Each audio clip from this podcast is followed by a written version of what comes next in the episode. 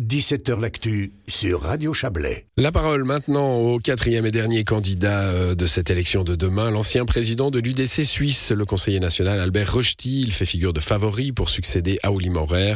Albert Rochty explique pourquoi il a choisi de militer sous les couleurs de l'UDC. Parce que je suis né à Kandersteg dans une famille paysanne dans une région où c'est clair, les valeurs bourgeoises sont très importantes, dans une région rurale alors, euh, c'est aussi l'éducation qui m'a mené là-dedans. Mais je suis persuadé d'une Suisse libre et sûre. Quelle personnalité dans le parti vous a inspiré le plus? C'est mon père.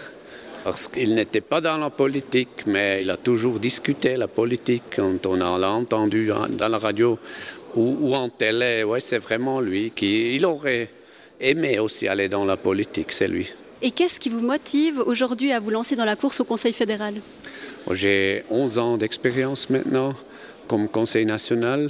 J'étais président du parti, j'ai fait la campagne électorale en 2015. J'apporte une certaine expérience, j'ai pu gérer les gens depuis que j'ai fini mes études. Alors euh, je pense apporter les besoins nécessaires, mais à la fin c'est le Parlement qui va décider dans une semaine. Quelles sont les qualités qui, selon vous, feraient de vous un bon conseiller fédéral? Je pense qu'un conseiller fédéral doit pouvoir gérer J'étais secrétaire dans la direction de l'économie publique au canton de Berne. Et là, j'ai quand même dû mener des centaines de personnes. J'étais directeur des producteurs suisses de lait qu'on a mené comme une entreprise. On a fait le marketing. Voilà, pouvoir gérer. Mais aussi, j'ai la connaissance de la plupart des dossiers importants en politique que j'ai appris pendant ces 11 ans. Qu'est-ce qui vous distingue de M. Vogt? Moi, J'aime plutôt apporter mes valeurs. Euh, je ne veux pas me faire une, distinction euh, auprès de mon collègue que je respecte beaucoup. Non, je pense euh, j'apporte vraiment une grande expérience pour mener des gens. Je suis assez long en politique. J'ai fait beaucoup de mandats pour le parti comme président. Je suis président d'une commune à Uttendorf, 6000 habitants. Voilà. La crise énergétique occupe tous les esprits actuellement en Suisse. Albert Rochty dévoile ses solutions pour l'avenir. Il faut investir dans des centrales hydrauliques, par exemple, dans des centrales solaires pour euh, recevoir plus de l'énergie le plus vite possible. Est-ce que si vous êtes élu conseiller fédéral, vous vous engagez à respecter euh, l'accord de Paris sur le climat? Ah, La Suisse a engagé cet accord euh, de Paris. On n'a pas pris le référendum sur ça. Moi, je respecte qu'il faut sortir des énergies fossiles, mais je dis toujours qu'il faut une alternative et ça signifie du courant électrique. Et si vous êtes élu conseiller fédéral, est-ce que vous allez euh, continuer euh, à sortir la Suisse du nucléaire comme ça a été voté par le peuple? J'accepte le vote populaire. En tant que conseiller national, vous avez eu beaucoup de mandats, que ce soit pour Swiss Oil, maintenant euh, Auto Schweiz.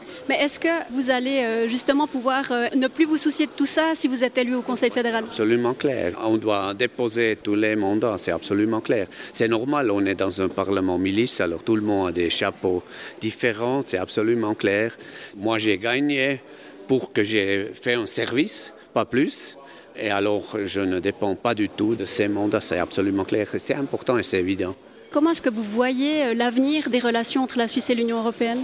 C'est clair, il faut approuver cette relation, mais euh, il y a quelques points qu'on doit dire clairs et nets qui ne sont pas acceptables pour la Suisse. Alors pour moi, il faut de bonnes relations, c'est le partenaire pour le commerce le plus important, c'est absolument clair, mais il ne faut pas que nous perdons l'indépendance avec un contrat cadre. Alors pour moi, se soumettre aux juges, aux cours euh, européennes par exemple, ou avoir un dynamisme dans l'adoption du droit qu'on ne peut plus directement décider en Suisse, ça, ce sont des lignes rouges que je ne pourrais pas accepter. Donc vous souhaitez continuer avec des accords bilatéraux? Absolument, c'est très important. On a eu le succès avec les accords bilatéraux et je pense même, même la communauté doit avoir un intérêt qu'on continue avec la recherche, par exemple, l'accord bilatéral de circulation, l'accord de commerce.